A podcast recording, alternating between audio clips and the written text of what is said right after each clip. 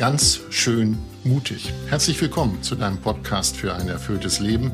Mein Name ist Andreas Burmann und viele von euch wissen es inzwischen. Alle 14 Tage rede ich mit der Philosophin, Theologin und Bestsellerautorin, wenn man so will, über das Leben, über die Facetten unseres Lebens. Oh Gott, oh Weiher, was darüber wollt ihr reden? So die Reaktion von Freunden und Bekannten, als ich ihnen erzählt habe, worüber wir heute mit Melanie Wolfers reden wollen. Denn es geht um ein Thema, worüber viele nicht so gerne nachdenken. Es geht um Endlichkeit. Und das heißt auch, es geht um Sterblichkeit und letztendlich geht es dann auch um den Tod. Kein leichtes Thema, aber ich bin sicher, bei Melanie Wolfers ist es in guten Händen. Hallo Melanie. Hallo Andreas. Ich habe in deinen Büchern gelesen, in dem neuesten Buch Zuversicht, du streifst immer das Thema Endlichkeit, auch im Buch äh, Aus Freude am Leben. Und in dem Buch Trau dich, es ist dein Leben, gibt es eine Passage, dort wirst du von einer Journalistin im Radio interviewt. Es ist live, also nicht aufgezeichnet, das heißt, es ist aufregend, live unter Rotlicht. Und die Journalistin sagt dir den schönen Satz, genau betrachtet ist unser ganzes Leben ja immer live. Und der Satz hat dich sehr berührt, angesprochen, wenn nicht gar umgehauen. Warum? Ja, ich erinnere mich, das war meine erste Live-Sendung im Radio und ich war echt super aufgeregt, als dieses rote Lämpchen blinkte mhm. und habe dann gemerkt, also als wir so ins Gespräch eingetaucht sind, das Gespräch hatte eine wahnsinnige Intensität, weil klar war, jetzt kommt es drauf an, hier gibt's nichts zu schneiden oder irgendwas, es wird unmittelbar gesendet. Und im Nachhinein habe ich ihr eben gesagt, äh, das ist eine meiner, äh, das fand ich total genial und sie sagte eben, das sind häufig die besten Sendungen, die Live-Sendung. Und dann kam eben dieser Satz, genau genommen ist unser Leben immer live. Und dieser Satz hat für mich echt boah, was auf den Punkt gebracht und irgendwie eingeschlagen bei mir, weil ich dachte, ja, eigentlich hat sie ja recht. Mhm. Es leuchtet in unserem Leben zwar kein rotes Lämpchen wie im Radiostudio, jetzt sind sie online oder jetzt, jetzt wird's gesendet, äh, aber genau genommen ist jeder Augenblick einmalig und unwiederholbar. Und wo ich das irgendwie so, so präsent habe, gewinnt das Leben eine, eine Dichte oder das Gespräch war intensiv. Und das ist für mich so ein Symbol geworden für das, wie das Bewusstsein der Endlichkeit unserem Leben eine Dichte und Intensität geben kann. Mhm. Das Wort jetzt wird uns noch beschäftigen. Das heißt ja auch, was du da erlebt hast unter Live-Bedingungen, man kann die Situation nicht zurückspulen. Also man kommt nicht nochmal an den Anfang und damit sind wir, glaube ich, beim Thema Endlichkeit. Denn die Brücke zwischen dem, was du erlebt hast, ist ja im Jetzt-Sein und wir reden heute über Endlichkeit. Und ich habe das zu Beginn gesagt, viele Menschen haben mit Oh Gott, oh Weiher reagiert, weil sie das Thema Endlichkeit, ja, was ist das? Äh, macht es Angst oder ist es, wird es verdrängt? Wie siehst du das?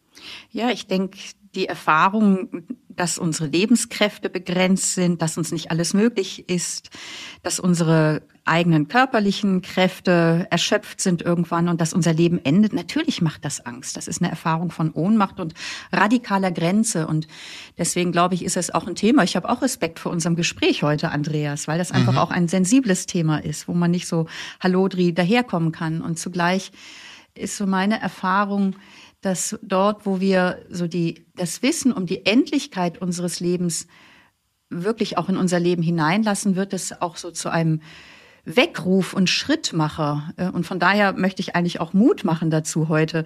Oder wenn wir miteinander sprechen, finde ich es toll, dass wir uns diesem Thema zuwenden und eben auch Mut machen, dass wir uns diesem Thema zuwenden, weil es unserem Leben eine Dichte geben kann. Es gibt keine Zufälle. Die Wochenendzeitung bzw. die Zeitung von gestern oder vorgestern hatte sich mit dem Thema beschäftigt. Und da gibt es eine Zahl, die mich erstaunt hat. Alle 30 Sekunden stirbt in Deutschland ein Mensch. Und es sind äh, 800.000 im Jahr, manchmal sind es sogar eine Million Menschen, die sterben. Und dennoch ist das Thema, eigentlich findet es in der Gesellschaft nicht statt. Ne? Es ist eigentlich ein Tabu. Nun hast du gesagt, wir lassen das Thema mal hinein, das Thema Endlichkeit. Nun ist Endlichkeit etwas, womit wir uns nicht immer beschäftigen wollen und auch gar nicht beschäftigen können. Wann taucht es bei dir auf? Die Endlichkeit deines Lebens? Mhm. Ich sage dir auch gleich, wann es bei mir auftaucht. Ich hätte auch zurückgefragt. Super. Ja.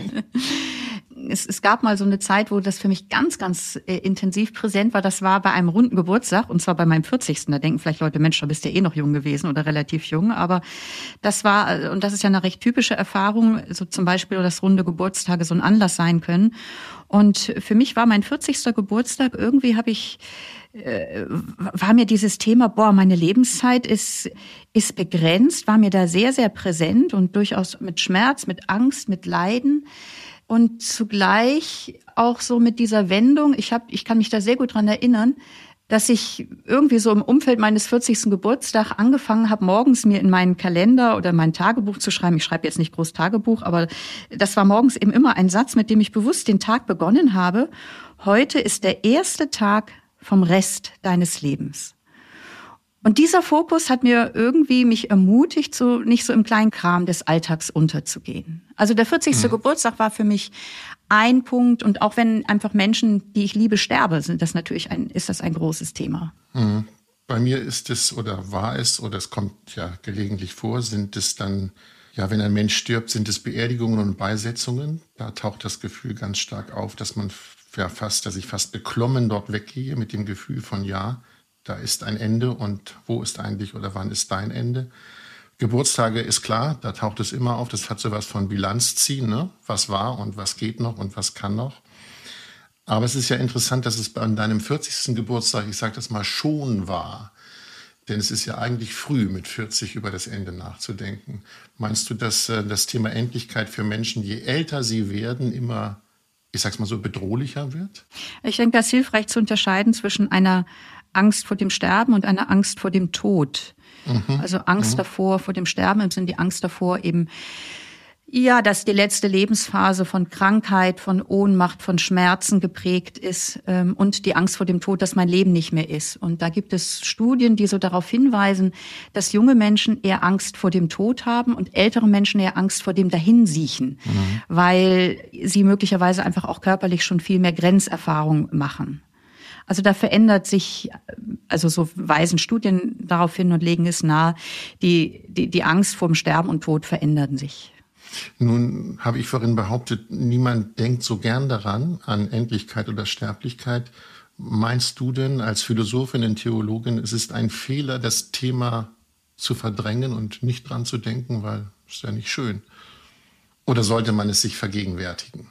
Ich meine, Natürlich ist es nicht schön. Mhm. Zugleich bin ich davon überzeugt, dass dieses Thema halbbewusst, unbewusst irgendwo immer auch gegenwärtig ist, aber eben häufig verdrängt.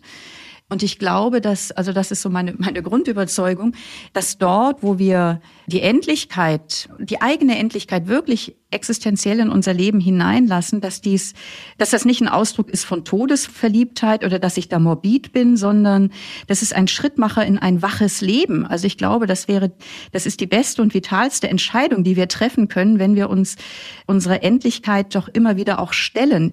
Du hast mich in einem Podcast vor einiger Zeit mal gefragt, da ging es um mein Leben, warum schreibe ich denn Mutmacherin? Und ich habe da viel im Nachhinein drüber nachgedacht. Ne? Das eine ist so spontan zu antworten und das andere im Nachhinein.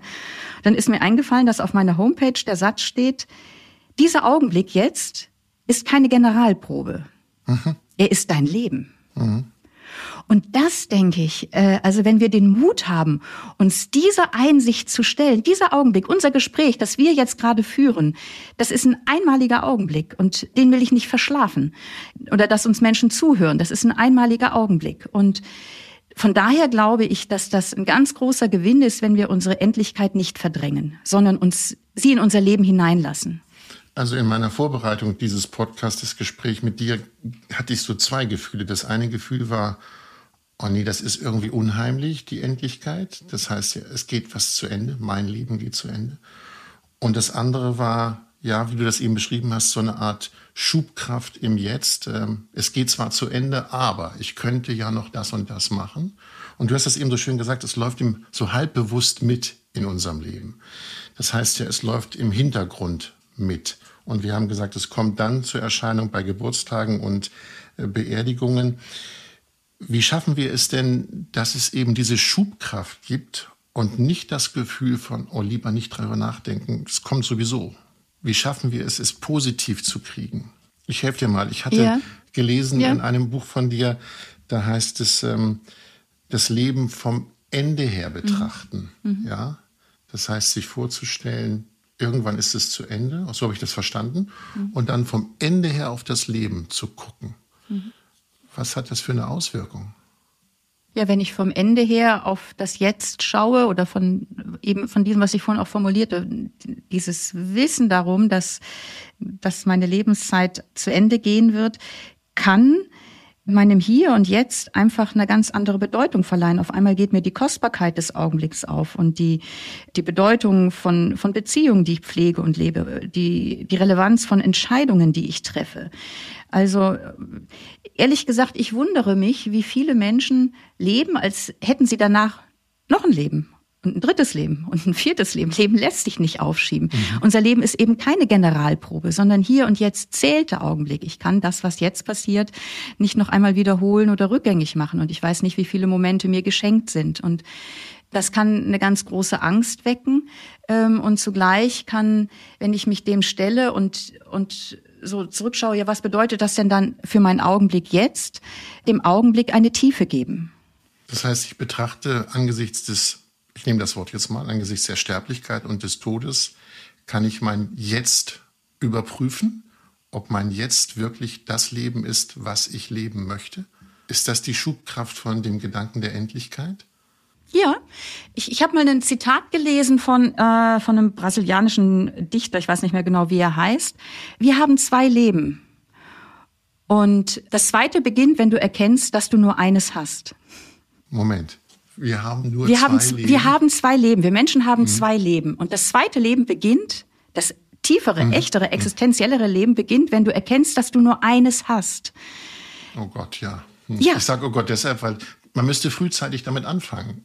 Ach, ich denke, wir haben jeden Augenblick Zeit, äh, wach zu werden. Also so das Wissen um unsere Endlichkeit, das schüttelt uns durch, das erfüllt uns mit Angst und Grauen, aber es ist auch ein Weckruf in, in, in das, hey, jetzt ist der Augenblick, der zählt und der gegenwärtig ist. Und das kann uns helfen, entschiedener zu leben. Das kann uns helfen, neue Wertigkeiten. Du fragst, welche Konsequenzen hat das fürs eigene Leben? Also ich denke ganz viele. Also ich habe so zum einen den Eindruck, dass viele Menschen, und da rechne ich mich natürlich genauso auch durchaus dazu, so leben eher so aus Trott und aus Gewohnheit. Und ja, man schlingert so in den Tag, reagiert auf die Dinge, die da kommen. Und am Abend des Tages kann man sich fragen, ja, ähm, habe ich eigentlich wirklich gelebt? War ich wirklich da? War ich präsent? habe ich das auch ergriffen und getan, worauf es mir ankommt? Oder habe ich gekniffen, weil ich gedacht habe, naja, ich mach's morgen mal oder übermorgen? Mhm. Und der Punkt ist ja, also so diese Aufschieberitis, naja, wenn ich erstmal die Ausbildung fertig habe, wenn das Haus abbezahlt ist, wenn die Kinder aus dem Haus sind, wenn ich in der Rente bin, dann starte ich durch und, und verwirkliche meinen Traum. Oder wenn ich den Seelenpartner meines Lebens gefunden habe. Und dann nochmal dieses Bild so von der Generalprobe. Es ist so, als ob man da so in, in der Wartehalle praktisch sitzt und auf einen Aufruf wartet, wartet, wann kommt denn jetzt eigentlich wirklich, wann zählt's in meinem Leben? Und da warten Leute auf den großen Bang, aber der kommt nicht. Sondern der ist, der, das ist jetzt. Entweder greifst du es jetzt, heute ist der Tag, an dem du die Chance hast, dich und dein Leben ernst zu nehmen und dem Leben und den Menschen, mit denen du verbunden bist, Loyalität entgegenzubringen. Wach dabei zu sein.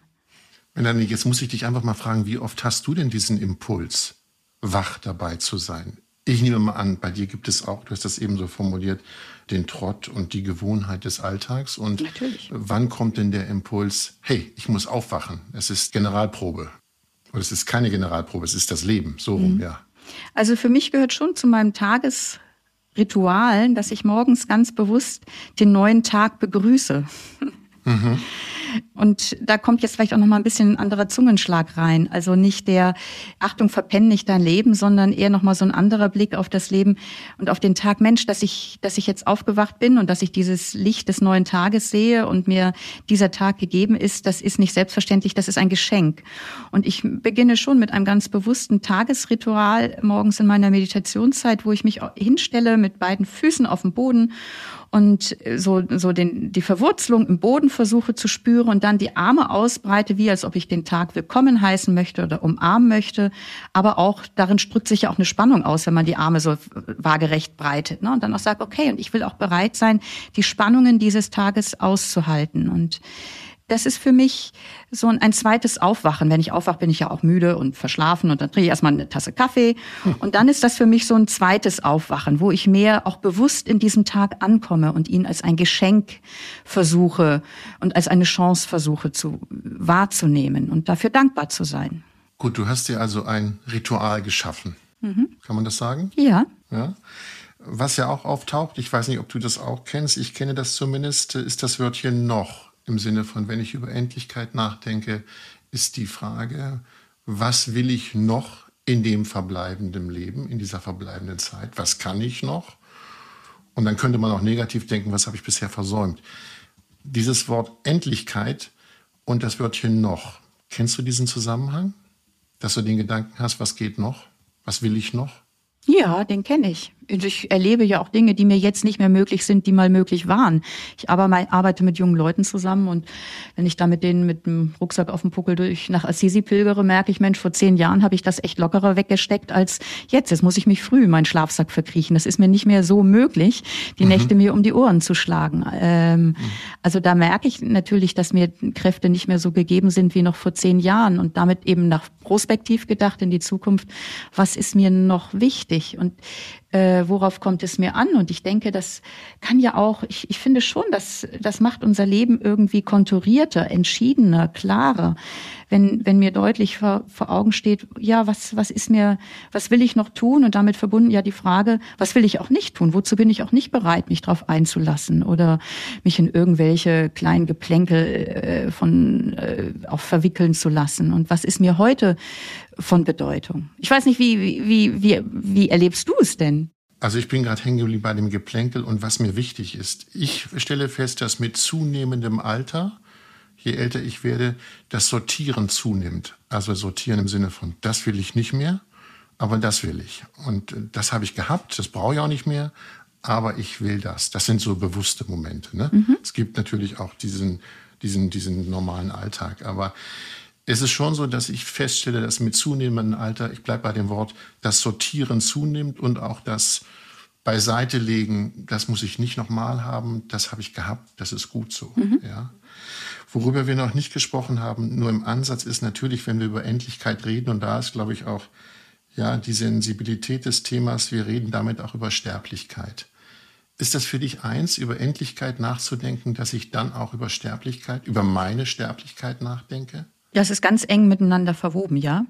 Natürlich. Aber vielleicht, um das auch noch mal ein bisschen auf eine allgemeinere oder ja, breitere Ebene zu bringen, mhm. bevor wir dann eben möglicherweise eben auch wirklich über die Sterblichkeit sprechen. Ich glaube, die Endlichkeit begegnet uns ja auch in ganz, ganz vielen anderen Dingen. Also nicht nur bei Beerdigungen oder runden Geburtstagen, sondern ich arbeite ja auch viel in der Beratung mit jungen Leuten.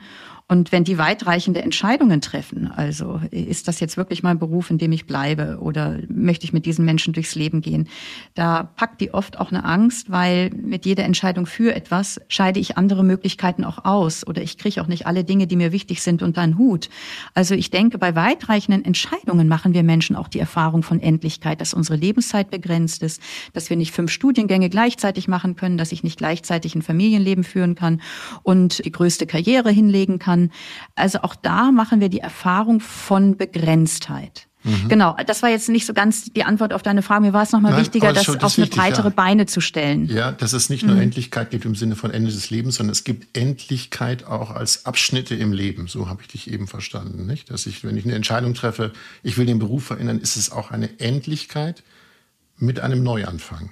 Das ist ja, die, ja, aber nicht nur mit Weichenstellungen, sondern es ist uns einfach nicht möglich, alles zu leben, was uns wichtig ist. Also gar nicht unbedingt, dass da jetzt eine neue Weichenstellung dran ist, dass ich jetzt einen Beruf wechsle, sondern eben eine Entscheidung für etwas kann bedeuten, dass man sich gefühlt gegen 99 andere tolle andere Möglichkeiten entscheidet. Mhm. Ich kann halt nicht gleichzeitig auf zwei Hochzeiten tanzen. Wir können mhm. uns nicht äh, verdoppeln. Mhm. Und das ist eine manchmal eine sehr sehr schmerzhafte Erfahrung, wenn ich gute Möglichkeiten, gute Wege unbegangen liegen lasse, weil ich mich für einen Weg entscheide, der mir wichtiger erscheint, passender. Wir sind beim Thema Entscheiden. Ich verweise mal auf den Podcast, wo wir über Entscheiden reden. Da wird das noch vertieft. Ich würde gern zurückkommen ja. auf die Sterblichkeit beziehungsweise auf den Tod. Ich weiß jetzt nicht, ob in dem neuesten Buch äh, Zuversicht oder ob es Trau dich, es ist dein Leben. In dem Buch ist, da stellst du die Frage, ist der Tod der Todfeind unseres Lebens? Da habe ich lange drüber nachgedacht. Ist der Tod der Todfeind unseres Lebens? Wieso? Ist er das? Also zum einen ist natürlich, also biologisch betrachtet, ist der Tod der Todfeind meines individuellen Lebens. Und die kreatürliche Angst vom Sterben und vom Tod wird bleiben und die, die wird uns, die ist in unsere Gene hineingeschrieben. Das ist sozusagen ein Schrittmacher auch der Evolution und des Lebens. Mhm. Zugleich meine ich, dass der Tod nicht der Todfeind unseres Lebens sein muss, sondern wer wirklich spürt, ich habe nur dieses Leben, der entdeckt die Kostbarkeit des Lebens ja oft mit neuer Klarheit. Also die Einmaligkeit unserer Beziehungen, die Bedeutsamkeit des eigenen Tuns. Und das kann mich in, animieren, intensiver zu leben. Die äh, Psychologin Verena Kaas sagt einmal, die Angst vor dem Tod ist die Kehrseite der Medaille der Leidenschaft für das Leben, für das leidenschaftliche Leben. Und es kann mich animieren, intensiver zu leben, alltäglichere Dinge mehr wertzuschätzen. Und ich weiß nicht, ich kann gerne einfach auch, ich begleite ja eben vor allem junge Erwachsene und manchmal eben Menschen auch im Sterben und da habe ich das auch in ganz großer Dichte erlebt. Ich weiß nicht, ob das, ob das Platz hat zu erzählen, dass ich da einfach eine mhm, Erfahrung Natürlich, von einem Studenten. Mhm. Ich erinnere mich an einen Studenten, der eine lebensbedrohliche oder infauste Diagnose hatte und ja, es dauerte lange, bis er sich dieser, äh, dieser Diagnose wirklich stellen konnte und dann erfüllten ihn Wut, Ohnmacht, Zorn, Neid auf Menschen, die leben und er hat nicht mehr viel Zeit zu leben und fühlte sich dann so wie, wie in, in so einer Wäschetrommel, war hin und her geschleudert von seinen Gefühlen. Und irgendwann kapitulierte er und gestand sich ein, ich werde diese Scheißkrankheit nicht los. Mhm. Ich kriege sie nicht weg. Und ich will aufhören, dagegen anzukämpfen. Das mag sich für andere vielleicht für eine anhören, als ob das eine Niederlage ist. Für mich fühlt sich das nach Befreiung an. Und Wochen später formulierte er dann für sich so ein persönliches Manifest, in dem er schrieb, also ich kann es jetzt natürlich nur so ungefähr, egal ob ich lang oder kurz lebe, ich lebe jetzt in diesem Augenblick und ich spüre hier und jetzt so viel mehr wie bislang, dass ich auf einem wunderschönen Planeten lebe, dass ich fühlen und denken kann, dass es Menschen gibt, die ich liebe und die mich lieben. Und so seine Begegnung mit der Sterblichkeit hat ihn radikal auf die Gegenwart zurückgeworfen. Und er gewann einen neuen Blick für das Hier und Jetzt. Er hat ein ganz geniales Bild gebracht, nämlich er sagt, ich habe den Eindruck, ich habe bislang in einem Schwarz-Weiß-Film gelebt. Jetzt ist es ein Farbfilm. Mhm. Das Leben wurde farbiger, intensiver, geruchreicher, geschmackvoller. Mhm. Und für ihn, das ist natürlich eine ganz wunderbare Geschichte, wo einem Menschen etwas auch gelungen ist, aber die, das radikale Leben im Jetzt hat dazu geführt, dass seine Zeit intensiver wurde, farbiger, wertvoller. Das heißt oder kann ja heißen, wenn ich mich intensiver mit dem Jetzt beschäftige, er hat das farbige Bild benutzt, ich formuliere das mal so, habe ich dann weniger Angst vor dem Tod? Ist das in seinem Kopf passiert? Je intensiver ich die Gegenwart lebe, umso leichter fällt es mir, Abschied zu nehmen, zu sterben, den Tod zu akzeptieren? Weil ich halt gelebt habe. Ja. ja. Also so hat er es nicht formuliert, aber mit dieser Frage machst du auf einen ganz, ganz wichtigen Punkt aufmerksam, Andreas, nämlich ja, so dieser innere Zusammenhang von einem einer lebenszugewandten Haltung, einer guten Lebenskultur und wie stark ängstigt mich auch das Wissen um mein Sterben. Und ich glaube, und das zeigen auch viele Erfahrungen aus der, auch aus der Sterbebegleitung, dass die Intensität der Angst vorm Sterben und die Intensität, wie ich davor gelebt habe, miteinander korrespondieren. Also was möchte ich damit sagen? Wenn jemand eher nur so aus Trott und Gewohnheit gelebt hat und sein Leben so irgendwie ein Stück an sich vorüberziehen hat lassen, dann kommt der Tod immer zu früh, weil man den Eindruck hat, ich sterbe zu früh. Ich habe ja noch gar nicht richtig gelebt. Mhm. Aber wer, wer sozusagen das Leben ergreift und im Hier und Jetzt versucht, präsent zu sein, der ist mit dem Leben in seiner Tiefe auch anders in Berührung und kann sein Leben im Sterben leichter loslassen. Das ist die Erfahrung von vielen Menschen in der Sterbebegleitung. Wo jemand wirklich lebensgesättigt ist, mhm. kann er es leichter loslassen, als wenn er den Eindruck hat, eigentlich habe ich ja mein Leben bislang noch verpasst.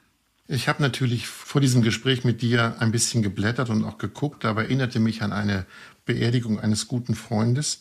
Und da fiel ein Satz, den ich bis dahin nicht kannte. Lehre uns bedenken, dass wir sterben müssen, auf dass wir klug werden. Ich habe dann nachgeschlagen, das ist Psalm 90,12. Lehre uns bedenken, dass wir sterben müssen, auf dass wir klug werden. Was heißt das Wörtchen klug in diesem Zusammenhang. Mhm. Ist es das, was du beschrieben hast? Klug sein heißt Gegenwart bewusst wahrnehmen oder ist es noch viel mehr? Mhm. Das ist ganz lustig. Ich vermute, das ist der Psalm, der, es gibt ja verschiedene Bibelübersetzungen. Gell? Und in der Bibel, äh, bei uns, also bei uns meine ich, ich komme aus der Kathol, oder das ist eigentlich eine, eine Übersetzung, die von der evangelischen katholischen Kirche zusammen gemacht wurde. Dort heißt es, unsere Tage zu zählen lehre uns, damit wir ein weises Herz gewinnen.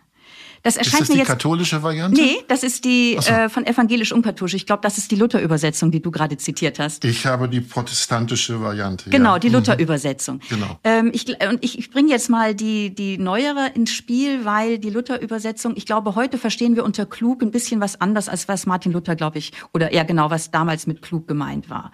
Mhm. Aber ich antworte auf deine Frage, was ist mit klug, beziehungsweise was ist mit einem weisen Herz gemeint? Genau. Also, oder Weisheit kommt aus dem lateinischen Sapien Sapientia und da steckt Sappere drin, schmecken. Also äh, äh, das heißt, da hat jemand die Sensibilität, der kennt den Geschmack des Lebens, der weiß um den Schmerz. Meine Tage sind gezählt, ich habe nicht Endloszeit. Die Menschen, die ich liebe, werde ich verlieren oder ich lasse Menschen, die ich liebe, zurück. Diesen Geschmack des Lebens und ein weiser Mensch kennt den Geschmack des Lebens, dass es eigentlich echt unglaubliches Wunder ist, dass ich hier und jetzt lebe, dass es mich überhaupt gibt in diesem Universum. Und das hat, glaube ich, was mit Klugheit zu tun, wie da es äh, Luther meint, und mit einem weisen Herz, dass ich eben um die Begrenztheit weiß mit dem Schmerz und, und dem, was darin auch an Licht aufleuchtet, dafür, wow, es ist eigentlich total sensationell, dass wir in diesem, ich weiß nicht wie viel Milliarden Jahren Universum leben, jetzt miteinander reden, mhm. unsere Wege sich gekreuzt haben. Ist ja, ist ja schier unvorstellbar eigentlich.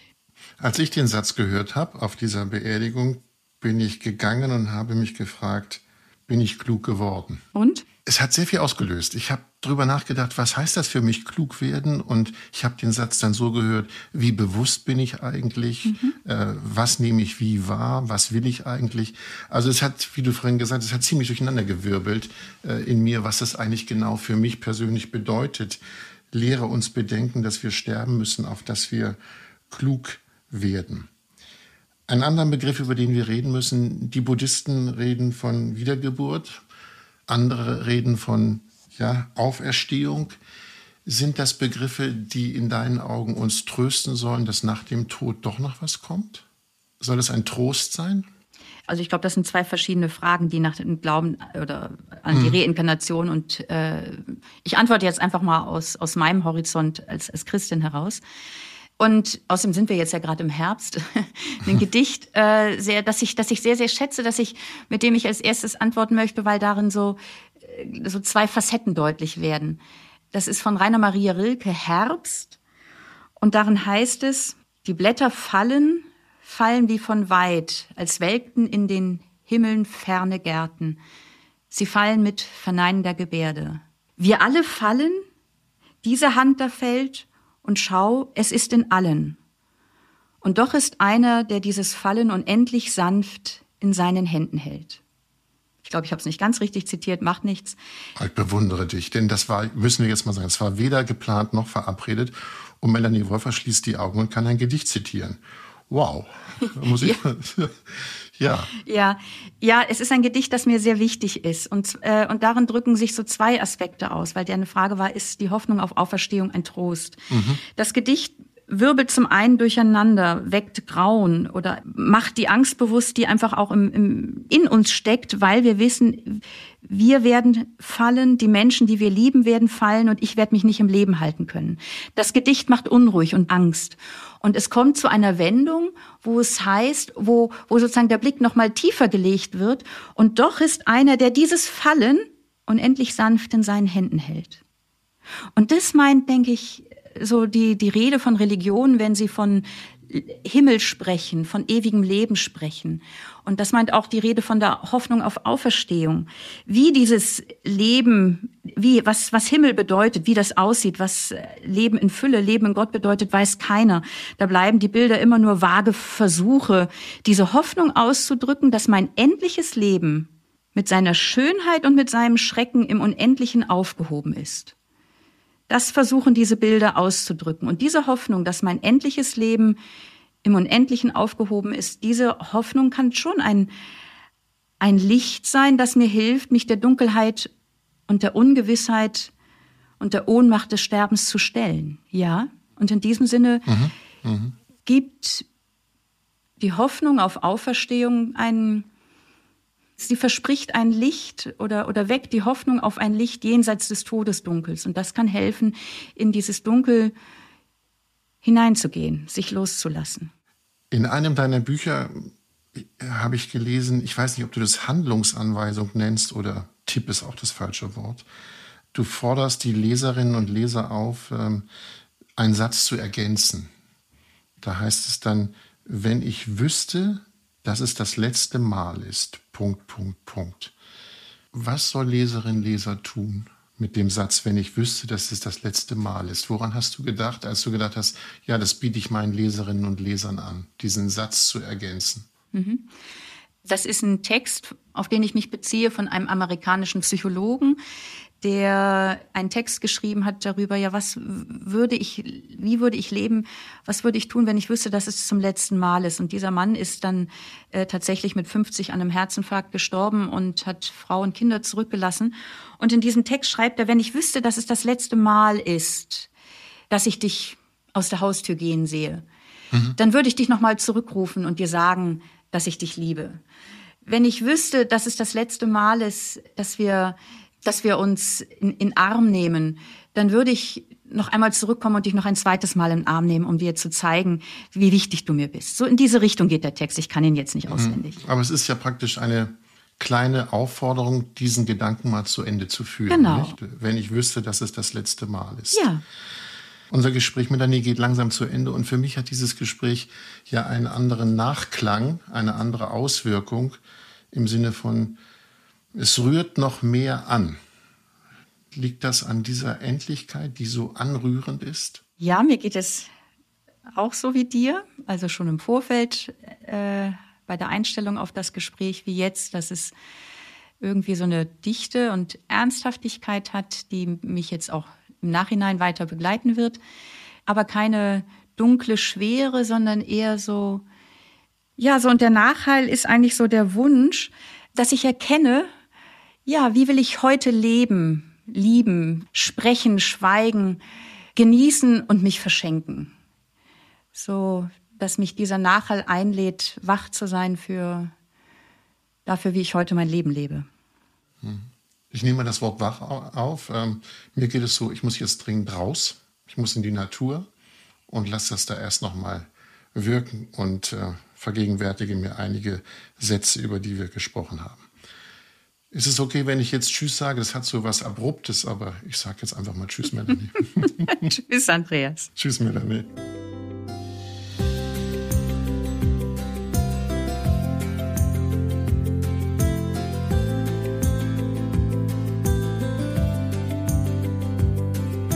Ich sage euch noch, äh, wenn ihr all das, worüber wir gesprochen haben und noch mehr erfahren wollt, so könnt ihr das natürlich in den Büchern von Melanie Wolfers. Ähm, Zuversicht, die Kraft, die an das Morgen glaubt, ist das aktuelle Buch erschienen im Bene Verlag. Und wollt ihr keinen Podcast verpassen, dann abonniert den Podcast in einer App eurer Wahl, die ihr bestimmt habt. Wir freuen uns auch über Kritik, über Lob und geklickte Sternchen. Und wir freuen uns auch, wenn ihr uns schreibt, was beschäftigt euch. Was liegt euch denn auf der Seele und worüber sollten wir einmal reden? Dann schreibt uns an podcast.melaniewolfers.de, also podcast.melaniewolfers.de. Alle Informationen um Melanie und ihre Bücher findet ihr auf der Website melaniewolfers.de. Genug der Informationen, die findet ihr auch in den Shownotes der Episode. Wir hören uns wieder in zwei Wochen. Darauf freuen wir uns, denn dann heißt es wieder ganz schön mutig. Bis dahin, macht es gut. Bis dann. Tschüss.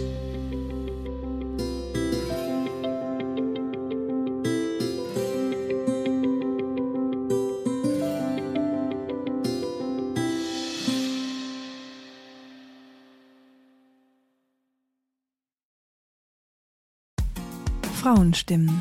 Klagen, lachen, klüger werden. Ich bin Ildiko von Kürti, ich bin Buchautorin und Journalistin und in meinem Podcast spreche ich alle zwei Wochen mit lebensklugen und mutigen Frauen über das Loslassen und das Aufbrechen, das Verlieren, das Suchen und das Finden. Ich bin stolz darauf, wie viele wunderbare Frauen bereits bei mir zu Gast waren. Unter ihnen Stefanie Stahl, Maria Furtwängler, Annika Decker oder Gerburg Jahnke. Und ich freue mich auf alle, die noch kommen. Ihr könnt Frauenstimmen überall dort hören, wo es Podcasts gibt. Herzlich und hoffentlich auf bald. Eure Ildiko.